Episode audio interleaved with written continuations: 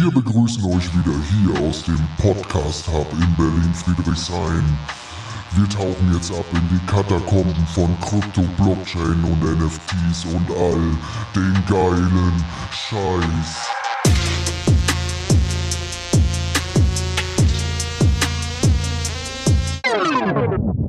Das ist Berlin, verstehst du? Yes, yes, yes. Wir sind zurück, Robindro. Schön, dass du da bist heute. Ja, endlich wieder back in the booth. Back, back in the booth. Wir haben heute wieder ein geiles Thema mitgebracht. Und zwar, ähm, das haben sich aus deinem Umfeld viele Leute gewünscht, dass wir mal über WordCoin reden, richtig? Genau, und zwar, ähm, äh, wie nennt man das so, so äh, blauäugig, auch wenn ich keine blauen Augen habe, wie ich bin, habe ich schon mal in einem anderen Podcast drüber geredet und dann haben wir festgestellt, wir müssen uns da besser drüber informieren, weil auf den ersten Blick klingt es erstmal wie eine geile HR-Lösung und alle meine Probleme lösen sich auf einmal auf. Okay. Ja, aber im den zweiten Blick Aber welche, welche, welche äh, HR-Probleme meinst du damit? Mehrfachbewerbungen, nicht eindeutig zuweisbar, so Themen wie ähm, ist die Person wirklich die Person, die ich gerade einstellen möchte Mhm. äh, bei reinen Online-Recruiting-Prozessen? Also es gibt viele Punkte im HR, wo du dir schon lange eine ein eindeutige ID wünscht, die du ähm, und da das nennt man im HR jetzt nicht so, aber sozusagen durch einen Zero-Knowledge-Proof einfach so überprüfen könntest, wäre super. Das würde Prozess beschleunigen. Also, also viele Dinge könnten sich vereinfachen in meiner Welt, wenn sowas existieren würde und wenn sowas jeder hätte. Also prinzipiell geht es ja darum, äh, die menschliche Identität zu verifizieren, ne? Online, genau. Online zu verifizieren. Genau. Richtig. Und das ist ja prinzipiell ein spannendes Thema. Es gibt ja auch andere Technologien, aber lass uns erstmal über WordCoin reden. Äh, Die haben ja wirklich Schlagzeilen gemacht. Ähm, Der eine oder andere hat es vielleicht gehört. Das, was WordCoin macht, ist, äh, dass ihr beispielsweise, wenn ihr jetzt in Berlin wohnt, könnt ihr zum Alexa gehen und dann könnt ihr dort eure Iris scannen lassen. Und Iris macht auch total Sinn, weil äh, das wirklich sehr, sehr eindeutig ist. Es ist auch eindeutiger als ein Fingerabdruck Oder Gesicht. oder Gesicht. Also es ist auf jeden Fall, ähm, Fälschungssicherer. Also ich glaube, das ist der wesentliche Punkt. genau. Kannst es ein Gesicht eher mal täuschen. und äh, dann kannst du dort zum Alexa gehen, beispielsweise, und äh, lässt deine Iris scannen an so einem Gerät, das nennt sich Orb. Und äh, ja, das ist so ein, so ein silberner runder Ball, wenn du so willst. Und äh, Für wir haben- 50 Millionen Euro. Äh, Genau. Die, die Entwicklung dieses Orbs hat äh, 50 Millionen äh, Dollar gekostet. Achso, stimmt, Dollar. Dollar. Ja, ja. Ähm, und äh, WordCoin, die haben beispielsweise 240 Millionen von VCs eingesammelt. Und die VCs und das Team halten damit schon 25 Prozent vom Token. Und die äh, initialen Entwickler, wenn wir es mal so nennen wollen, halten auch nochmal 13,5 Prozent. Aber zu den Tokenomics kommen wir nochmal später. Ähm, da ist auf jeden Fall schon eine Menge Geld geflossen. Ähm, hinter diesem Projekt steckt auch jemand, äh, den, den kennen wahrscheinlich auch viele, die, die sich im AI-Space rumtummeln. Das ist nämlich Sam Altman, der Gründer von OpenAI. OpenAI. OpenAI sagt vielleicht vielen auch noch nichts, aber ChatGPT ist quasi äh, die, die AI-Software, die äh, von OpenAI entwickelt worden ist. Spätestens jetzt sollte der Bitcoin gefallen sein. Und, ja. und Sam Altman hat ja schon ganz, ganz viele andere Sachen gemacht. Der war früher zum Beispiel auch äh, in, in Y Combinator, hieß es, glaube ich. Ähm, das ist auch so, so eine Art VC. Robindro guckt mich ganz ganz verdutzt an, weil wir das nicht hier auf unserem unserem Deck haben. Aber ähm, das, das hat er, das hat er aber äh, auf jeden Fall früher gemacht. Und in diesem in diesem Y Combinator war halt eine Company, die daraus gegründet worden ist, OpenAI. Ah. So und Open OpenAI ähm, wurde gegründet prinzipiell, um, um, um das später allen kostenlos zur Verfügung zu stellen. Und da ist auch schon mein erster Kritikpunkt. Der wurde übrigens auch schon von Elon Musk äh, getwittert, der quasi auch mal bei OpenAI mit an Bord war, aber irgendwann ausgestiegen ist, wenn ich mich recht erinnere. Ähm, aber der eigentliche Kritikpunkt, auch meinerseits, ist die Vertrauenswürdigkeit von Sam Altman, weil er eben gesagt hat, OpenAI wird ein Open Source Projekt, wird für jeden zugänglich sein. Und was ist jetzt passiert? Ich glaube, es war im März. Microsoft ist eingestiegen mhm.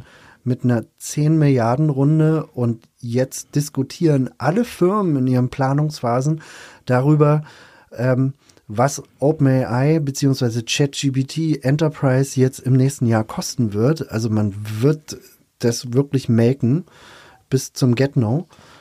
Und äh, das ist halt der Kritikpunkt. Ne? Also, dass man ursprünglich gesagt wird, egal was passiert, es bleibt ein Open Source Projekt, jeder wird Zugang äh, bekommen, wir werden damit die Welt besser machen. Ähm, aber was ist passiert am Ende? Ähm, es wurden doch wieder die Geldsäcke eingesammelt. Ähm, von Microsoft, um die Kuh halt nochmal, die AI-Kuh nochmal so ein bisschen mehr zu melken. Und das ist prinzipiell auch für mich der große Kritikpunkt. Aber das wirft ja auch Schatten auf den WorldCoin sozusagen. Genau. Eben, dass, dass man die Sachen, die man vielleicht auch heute verspricht, in Zukunft eventuell nicht mehr hält. Nee. Ne? Ähm, aber zurück nochmal zur Technologie. Ähm, die Sache ist, jemanden eindeutig im Internet, im, im World Wide Web identifizieren zu können mit einem Wallet, ist eine, äh, eine total wichtige Technologie. Absolut. Insbesondere, also wenn ihr euch jetzt vorstellt, tatsächlich, wir hatten ja schon von Meta immer diese kleinen Visionsvideos. Wenn wir später mal in der virtuellen Welt arbeiten, im Metaverse oder uns dort aufhalten, wird es nochmal umso wichtiger. Ja. Da sehe ich mich schon rumspringen. Im, im Metaverse? Ja. Für mich ist übrigens Metaverse immer noch ein, ein riesiger Marketing-Coup gewesen. Ähm, und prinzipiell ist es ein Spiel und du rennst mit deinem Avatar rum. Das hast du schon in den 90ern in irgendwelchen Spielen gemacht. Aber gut, das ist wieder ein anderes Thema. Ähm, ohne jetzt wieder, wieder das, den, den Term es, es Metaverse. Rückt näher. Hast du gesehen?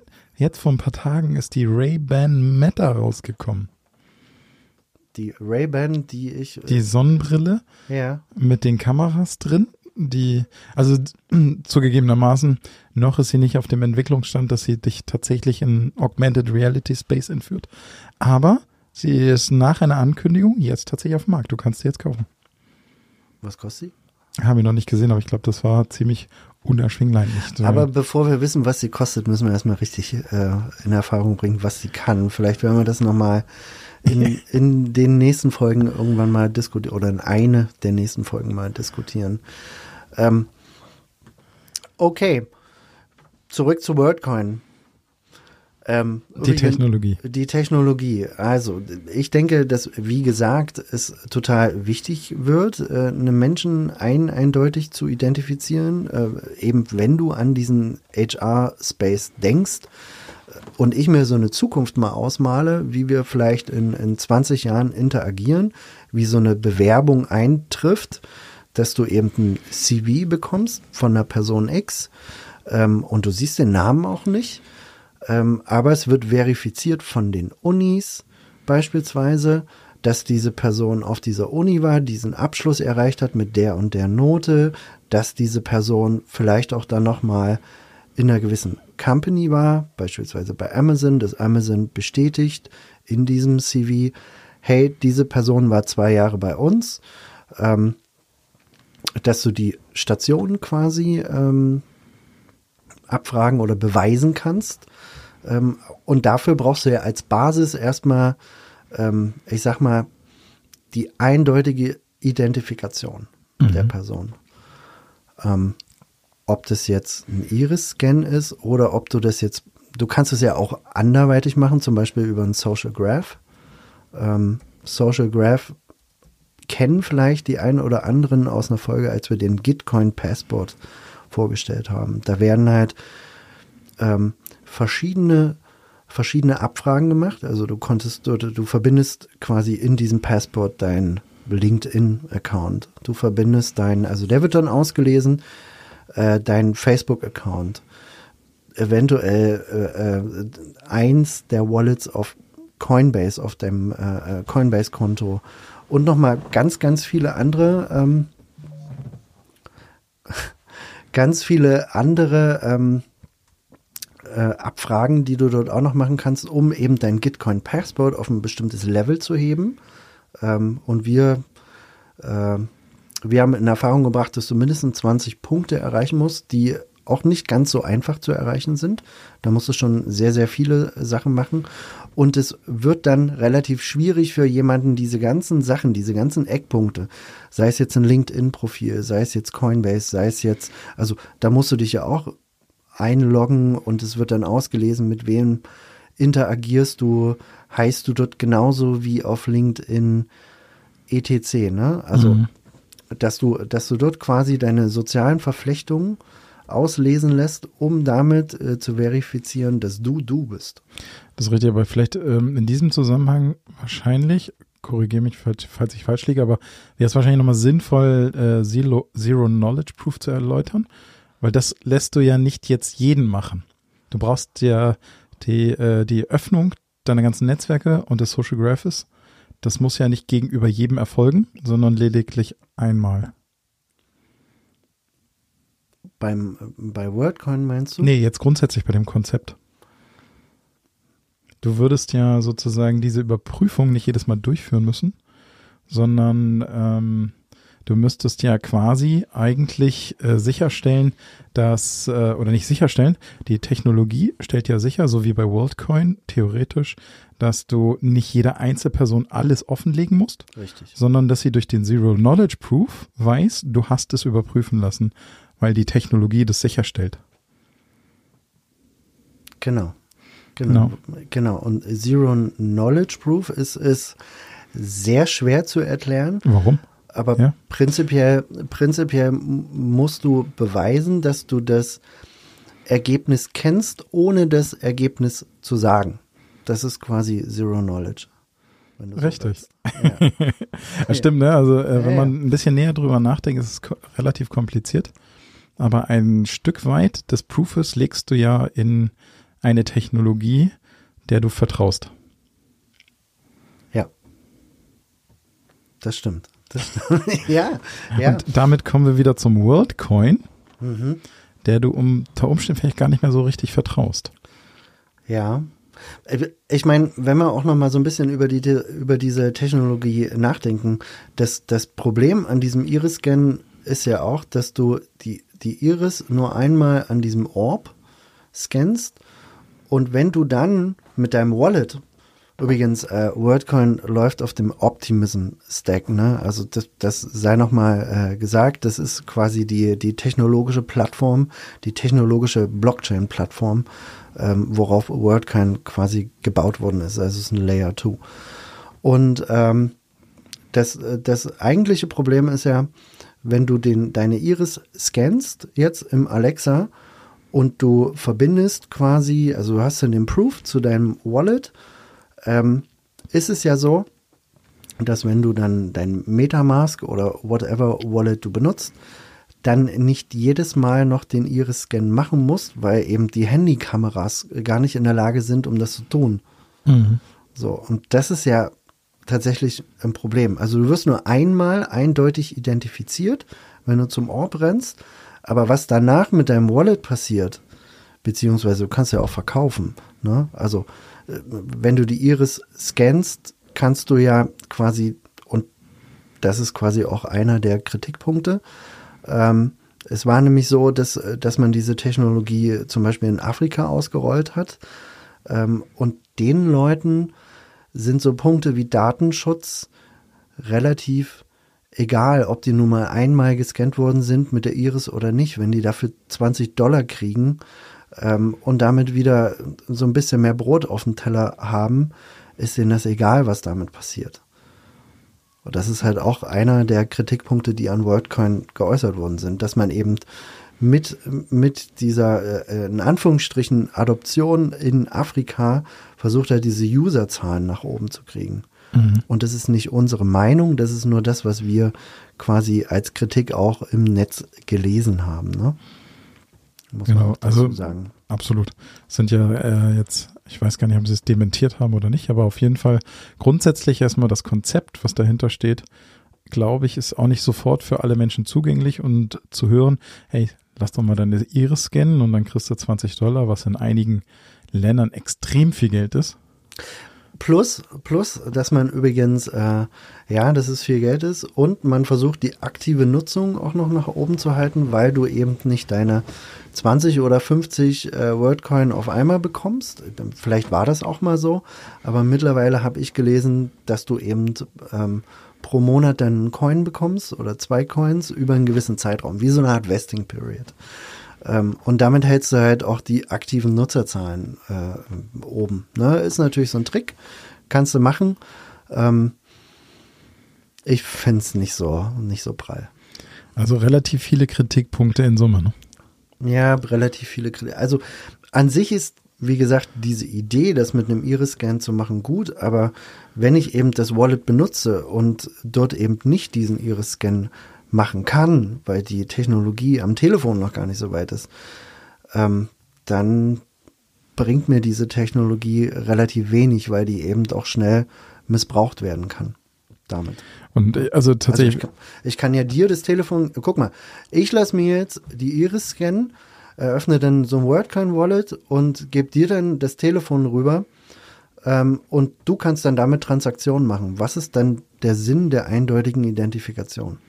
Ja keiner. Aber das war auch eine, äh, so gerade auch, dass äh, Ident Identitäten gegebenenfalls kopiert oder verkauft werden. Genau. Und ähm, aber um, was ich auch spannend fand, ist, dass ähm, das Projekt für WorldCon ja auch schon weit vor der Pandemie gestartet ist, ne? 2019, 2018 irgendwann. Und die ja ziemlich lang gebraucht haben, um den Orb zu entwickeln. Und was mir ja auch schon sagt, okay, bis mein Handy so weit ist, ich will ja auch keinen Orb mit mir durch die Gegend schleppen.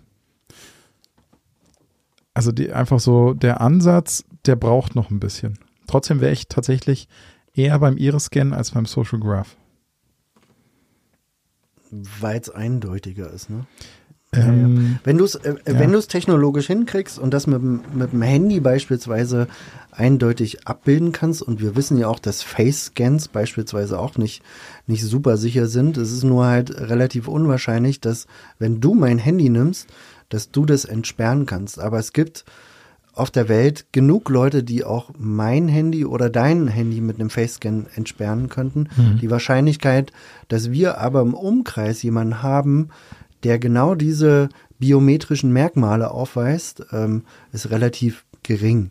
So, deswegen wirst du auch mein Handy sehr wahrscheinlich nicht entsperren können. Aber es gibt Menschen da draußen, die das können. Und deswegen ist halt die Eindeutigkeit über eine Iris schon besser, ja. Aber solange die Handys noch nicht bereit sind, ist es halt nur eine wilde Idee. Und das andere Problem ist, ähm, was WorldCoin meines Erachtens wirklich nicht gut gemacht haben, nicht gut gelöst haben, ist, dass als dieser Coin gelauncht ist, und der ist an vielen verschiedenen Börsen gelauncht, was prinzipiell gut ist, äh, natürlich die VCs wollen das auch, ähm, ist, dass nur ein Prozent oder 1,2 Prozent von allen Coins, die es gibt, und es sind 10 Milliarden, waren nur 110 Millionen äh, initial im Umlauf. Und jetzt, ich habe vorhin mal reingeguckt, Preis ist jetzt wieder ein bisschen hochgegangen auf 1,63. Ähm, das Ding ist aber, wenn ich mir dann den Circulating Supply, also die Menge, die gerade im Umlauf ist, anschaue und die liegt bei 1,3 Prozent, dann sind das eigentlich Zahlen, die kenne ich ja auch von einem Sam, aber von einem anderen Sam, nämlich von Sam Bankman-Fried, der halt solche Sachen beispielsweise mit mit äh, Serum damals gemacht hat, also mit mit diesen ganzen Sam-Coins, die damals äh, im Bullrun gelauncht worden sind, da hat er eben auch immer bloß ein Prozent oder so veröffentlicht und die sind halt alle komplett durch die Decke gegangen. So, das ist äh, passiert eben, wenn du so einen geringen Supply rausknallst. Und äh, das erweckt nicht unbedingt Vertrauen, weil du weißt, wenn du jetzt investierst, jetzt bei 1,3 Prozent, du wirst massiv verwässert. Du wirst ja 98 Prozent verwässert in Zukunft. Also ich habe mir jetzt diesen, diesen äh, Schedule äh, nicht angeschaut, äh, wie, die, wie die Distribution in den nächsten Jahren ist. Aber ich meine, um den Preis zu halten und ich sag mal so, die gehen auf 10 Prozent, ähm, steigt ja das Market Cap ja auch um das Vielfache an. Also, dass du dann Preisdruck kriegst, ist relativ wahrscheinlich. Und also, weil du ja mehr, mehr Coins dann in Zirkulation hast, äh, dementsprechend hast du auch mehr Preisdruck. Ja. So. Aber da wäre jetzt mal meine Frage an dich. Also vielleicht, also ich hoffe, alle haben es jetzt verstanden. Also die ist quasi künstliche Verknappung und die Gefahr, dass die aufgelöst wird, ist halt die Verwässerung. Und warum geht man mit so wenig an den Markt oder warum lässt man nur so viel, wenig zirkulieren, damit der Preis steigt? Aber ich meine, WorldCoin selbst kann sich doch auch ausmalen, was passiert. Ja, also zum einen ist es so, ist der Markt gerade relativ illiquide. Also wir haben wenig Liquidität am Markt und zum anderen ist es halt so, guck mal, wenn wäre der jetzt beim Dollar gestartet, hättest du sofort 10 Milliarden Market Cap, Mhm. ne? ähm, was WorldCoin sofort auf, äh, auf Platz, ich weiß gar nicht, Top 10, Top 10, glaube ich, katapultiert hätte. Ähm, und du hättest aber dann auch Preisdruck gehabt, weil eben mehr Coins im Umlauf sind. Die VCs würden dann auch auscashen, etc. Ne? Mhm. Soll ich es noch anders erklären? Oder was, Ja, ich überlege gerade, was, äh, Ja. wa- warum der, ähm, warum heißt, die nicht sofort alles rausknallen? ja, nicht alles, aber das ist ja jetzt, äh, auf mich wirkt es wie ein sehr geringer Anteil. Also ein, ein Prozent machst du eigentlich nicht. Das Genau. Ist, das Und ist viel zu wenig. Ich versuche gerade zu verstehen, warum, Warum? jemand äh, nur Naja. ein Prozent machen würde. Naja, wenn du einen illiquiden Markt hast, also sprich, du Mhm. hast wenig frei, freies, verfügbares Kapital, ähm, also du sammelst das ja auch ein, prinzipiell. Du sammelst ja das Geld vom Mhm. Markt ein und wenn du wenig Geld im Umlauf hast, wird es schwieriger. Und das Ding ist halt, mit ihren 1% sind die halt schon bei 100 Millionen Ja. Bewertung. Ne? Und das ist halt schon sehr viel. Also selbst da die Liquidität zu halten, muss ja dir vorstellen, ähm, wenn du, wenn du jetzt gewisse Coins herausgibst an, an, an, an äh, also die launchen dann bei Coinbase und bei Binance, du hast ja dort auch immer Liquidity Pools, ne? Du hast dann Mhm. dort einen, einen, einen Pool, der nennt sich dann WorldCoin und USDT. Du hast dann, du hast dann die WorldCoins auf der einen Seite und auf der anderen Seite dementsprechend die USDT und um eben eine gewisse Markttiefe zu erreichen, dass es nicht zu volatil ist, musst du eben relativ viel USDT zur Verfügung stellen und das USDT Ja, mhm. ist knapp. So und wenn du das an umso mehr Börsen quasi gleichzeitig rausbringst, so wie das WorldCoin gemacht hat, ähm, werden die auch selbst an den Börsen Kapital bereitstellen müssen. Wahrscheinlich über Market Maker oder whatever. Mhm. Wenn sich damit so richtig jemand von euch da draußen auskennt, dann äh, schreibt uns, schreibt uns gern. Gerade so, so diese ganze Thematik Exchanges und äh, Market Maker finden wir super spannend. Ähm, einfach um da so ein bisschen mehr Verständnis auch reinzukriegen, wie das Ganze funktioniert. Also wenn ihr dort irgendwo im Sattel seid, euch, euch super auskennt oder vielleicht auch mal bei einem Market Maker gearbeitet habt oder bei einer Exchange, dann meldet euch gern, dann können wir gerne auch nochmal dazu eine Folge machen. Wir haben schon 23 Minuten. Ich habe das Gefühl, wir haben noch gar nicht so viel jetzt besprochen. Ähm, du hattest letztens zu mir gesagt, ähm, ähm, wozu braucht denn eigentlich WorldCoin ein Coin? Ja, genau. Wie die, äh, äh, den Zusammenhang der Technologie, die wir gerade besprochen Mhm. haben, wofür die da sein soll, etc., mit dem gesamten Coin-Konzept. Also prinzipiell geht's ja bei den, bei den Blockchains, also meistens haben die zumindest äh, die Intention, das Ganze zu dezentralisieren. So, und das machst du dann über, über sogenannte dezentrale Governance-Konzepte, also in DAO, ne? Mhm. So, darüber. Das ist übrigens ganz spannend, dass das aktuelle SWIFT-System auch, auch eine Art DAO hat. Das aktuelle SWIFT-System, ähm, das kennst du, ne? Ja. Also dieser, Die Swift-Nummer, also fürs Bankensystem. Genau. Und das ist ja, das ist ja quasi eine Art und Weise, wie Banken miteinander kommunizieren. So. Und äh, die haben ja, die haben auch einen Council quasi. Äh, der, also es gibt auch eine Company hinter Swift, aber es gibt auf jeden Fall einen Council, wo, wo eben Banken mit verschiedenen Voting Rights ausgestattet werden, wie zum Beispiel Citi oder JP Morgan, etc. Und umso mehr Volumen du äh, auf, auf Swift transferierst, umso mehr Voting Power hast du für, ähm, für Neuerungen, Änderungen, etc. Das ist eigentlich eine Vorstufe von dem, was wir als DAO kennen. Ne? Und, Krass, und die ja. machen das halt auch volumenbasiert. Ist das, was ich übrigens letztens von Sergei, äh, wie heißt der, Nazarov, dem, dem Gründer von Chainlink äh, gehört habe. Der hat das so ein bisschen mal erklärt, wie das funktioniert. Ist super spannend. Ähm, aber du brauchst quasi den Token als solches, um eben äh, sogenannte, ja, wie heißt es, ähm, so Improvements der Chain, ne? Improvement Proposals. Es gibt ja so Vorschläge, was können wir mit der Chain noch machen. Äh, und um diese Governance-Strukturen äh, dezentral aufzustellen, brauchst du halt dann einen Token. Und umso mehr Tokens du hast oder umso mehr Tokens du stakest, umso ähm, mehr Voting Power hast du, Voting Rights ähm, für, für dieses Proposal. Also du hast dann mehr Mitbestimmungsrecht, was auf dieser Chain passiert, was mit WorldCoin mhm. passiert. So, und das geht bei Arbitrum beispielsweise so weit, dass du bei Arbitrum gab es letztens in, in, auch ein Improvement Pro Proposal, wo die darüber abgestimmt haben, ob ein gewisses Marketingbudget für Arbitrum bereitgestellt wird, um eben bei der Token äh, 2049 das ist eine große, äh, eine große Konferenz in, in Asien gewesen, ob die eben dieses Marketingbudget dafür bereitstellen können aus der Treasury.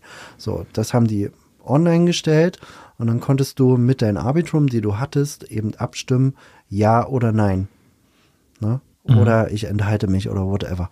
Ähm, jedenfalls konntest du darüber quasi voten und darüber quasi mitbestimmen, was mit dem Netzwerk und was mit der Treasury, was eben mit mit allem, was dazugehört, passiert. So, und das sind einfach, du brauchst den Token für die Governance-Strukturen. Mhm. Früher, früher, als ich immer Governance-Token gelesen habe, fand ich das immer, hä, wozu, wie jetzt Governance, was, was sollen die denn tun, was sollen die machen? Da habe ich das immer nicht so richtig verstanden, weil es manche, manche Tokens auch gab, die ähm, eben wie Ethereum benutzt du eben für die, für die Gebühren beispielsweise mit. Und dann habe ich jetzt bei so gewissen Protokollen wie jetzt Optimism äh, nie so richtig verstanden, naja, aber warum nehmen die jetzt nicht den OP-Token für die Gas-Fees? Was, was soll denn der Token dann noch für einen Nutzen haben? Mhm. Na, und, aber du benutzt den Token, um quasi mitzubestimmen, was im Netzwerk passiert. So, und damit kannst du es halt dezentralisieren. Das ist eine Form. Das war, das war jetzt äh, ganz schön viel Erklärung für Ja, aber Frage, ne? äh, das stimmt aber ich glaube, es ist eine wichtige Frage, weil gerade in meiner Branche nicht unbedingt sofort ersichtlich wird oder klar wird, wie das zusammenhängt. Und bei so einem Thema, was eigentlich total davon leben kann, dass es dezentralisiert wird und dann eine Governance-Struktur kriegt. Jetzt in diesem Fall vom WorldCon natürlich vielen Kritiken ausgesetzt ist, aber vom Grund, von der Grundgedanken, Grundidee mit Iris-Scan dann auf so einer dezentralen Struktur natürlich total sinnvoll ist, weil ich glaube, ähm, das ganze Thema eindeutige Identifizierung einer einzelnen Person in der zukünftigen Welt nicht in einer Hand liegen sollte. Um Gottes Willen, nee, sollte es nicht. Und äh, das, was ich mir zum Beispiel bei WorldCoin vorstellen könnte, dass so ein Improvement Proposal zum Beispiel vorsieht, hm, ähm, lass doch mal ein Telefon entwickeln. Für, mit Iris-Scan.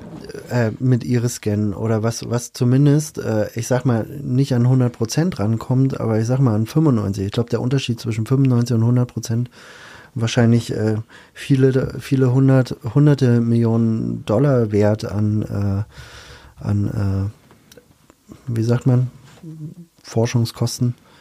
Entwicklungskosten. Entwicklungskosten, es hat mir gerade gefehlt. Ähm, aber ja, ich, so, so in etwa würde ich mir das vorstellen. Ne? Und das Ding ist aber, wie, wie dezentral kann das Ganze aufgestellt sein, wenn 1,3 Prozent im Umlauf sind? Ähm, darf die, darf das Entwicklerteam dann mitbestimmen, zum Beispiel die 13,5 Prozent halten. Ähm, wenn eben die Eigentümer plus VCs 25 Prozent halten, dann bist du schon bei fast 40 Prozent. Und die Leute, also das, was ja dezentral ist, die Leute, die den Token draußen gekauft haben, die haben 1 Prozent. Ja. Na, also wie dezentral kann so ein Voting-Prozess dann dort ablaufen? Das ist halt auch Schwachsinn. Also, sorry, dass ich es jetzt so sage, Ja, aber, aber aber ist es. Ist es. Für das Also, Konzept definitiv. Für das, für das Konzept brauchst du halt relativ viel im Umlauf. Und äh, um das eben äh, dezentralisieren zu können. Und äh, ja, das Ding ist, ich habe zum Beispiel jetzt auch bei der bei der äh, Konferenz äh, Token, nee, Token war es nicht, Permissionless, das Eric Voorhees, äh, den, den kennt, kennt vielleicht der eine oder andere, ist eigentlich schon, schon so eine kleine Koryphäe, auch im, im, im Krypto-Umfeld, also in der, in Anführungsstrichen, Szene. Ähm, der hat äh, quasi eine Rede gehalten, es war die, die Eröffnungskeynote und äh, hat quasi, äh, naja, WorldCoin dann auch nochmal so ein bisschen gebasht. Ne? Also in der Szene ist äh, WorldCoin nicht unbedingt, äh, hat WorldCoin nicht unbedingt einen guten Ruf, muss man dazu sagen. Und ehrlicherweise, WorldCoin, der Coin an sich als Investition konkurriert mit jedem anderen Coin da draußen. Und es gibt 100 Projekte, die ich dir aufzählen, können, äh, aufzählen könnte, die, in die ich mehr Vertrauen hätte, auch in das Konzept als solches, als WorldCoin. Das tut mir leid, das so zu sagen. Äh, gerade bei WorldCoin sitzt er auch in Berlin, oder?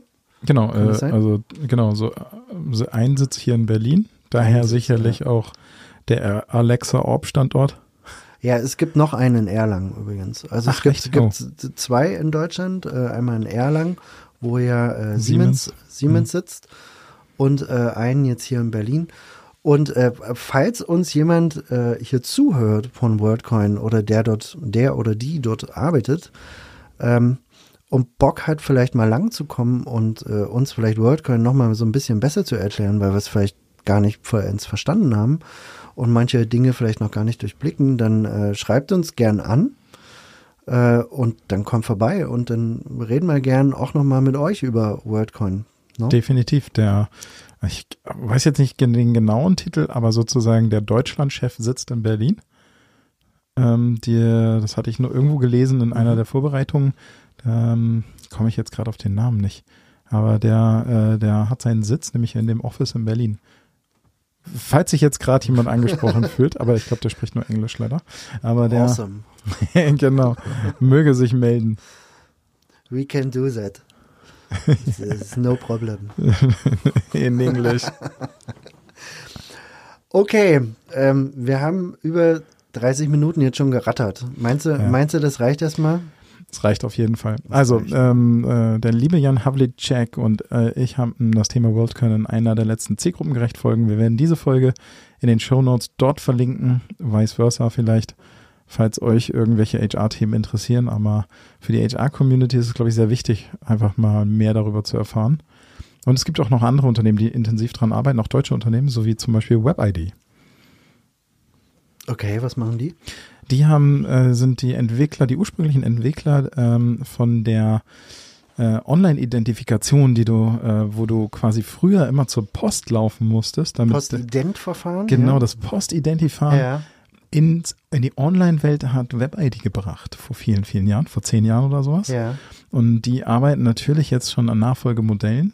Ne, Und das ist natürlich auch nochmal eine Company, die sehr viel Trust genießt, dadurch, dass sie das, ähm, äh, das Post-Ident-Verfahren in die Online-Welt gebracht hat und auch schon in etlichen Ländern ausgerollt hat, nicht nur Deutschland. Daher ist das natürlich auch nochmal ein Anwärter für genau so ein Thema. Ja. Ich überlege gerade, ob ich das, ob ich das schon mal benutze. Ich glaube, ID Now habe ich schon mal benutzt. Das sind alles, glaube ich, Nachfolgeverfahren sozusagen. Ja. Mittlerweile gibt es etliche Anbieter. WebID waren die Vorreiter der Technologie. Ich habe das, ich habe das paar Mal durchspielen müssen, weil ich mich ja angemeldet habe auf verschiedenen äh, Handelsbörsen. Äh, und dann kommst du ja zweifelsohne äh, in so verschiedene KYC-Prozesse, also Know Your Customer. Ähm, Und da gab es die unterschiedlichsten Sachen. Ne? Also mal hast du quasi mit einer Person nochmal gesprochen, mal musstest du irgendwas auf einen Zettel schreiben und in die Kamera halten und mal wurde einfach nur dein Gesicht gescannt. Ähm, auch mit der, mit der Handykamera, ne? Und ähm, genau. Also es gab die unterschiedlichsten Sachen, die ich dort schon erlebt habe, wie, wie Leute quasi diesen, diesen, Leute sage ich schon, Unternehmen, diesen KYC-Prozess durchspielen. Ich denke, wir werden noch häufiger davon berichten. Übrigens, wenn jemand von WebID dort draußen gerade zuhört oder sich angesprochen fühlt, kommt gern zu uns äh, und wir reden auch über WebID. Vielleicht können wir auch mal WordCoin und WebID zusammenbringen in einen Podcast. Das wäre lustig, weil den Gründer von WebID, den hatte ich im Workolution Podcast. Und äh, den können wir tatsächlich mal anschreiben. Das ist doch eine gute Idee. Wie heißt er? Oh, ey, du stellst Fragen. er ist auf jeden Fall der Gründer von WebID und äh, mal gucken, ob wir den, ob wir den jungen Mann hier mal reinkriegen. genau. Okay, das soll es für heute schon gewesen sein. Folgt uns auf Twitter. Das äh, Handle ist 030-dezentral. Und wenn ihr es bis hierhin geschafft habt, äh, könnt ihr uns einen riesen, riesen Gefallen tun. Nämlich die Folge bewerten auf dem Podcast-Anbieter eurer Wahl. Sei es jetzt Spotify, sei es jetzt Apple Podcasts. Chromecast, was auch immer. Whatever, Samsung Podcast und, und, und was die Leute nicht noch alles benutzen. Ähm, hinterlasst uns auf jeden Fall eine Bewertung. Das äh, hilft dem Algorithmus auf jeden Fall, äh, dass wir auch noch von anderen Leuten gefunden werden. Und äh, ich glaube, Robintro, weißt du was? Was? Die nächste Folge wird der, der Hammer. Hammer.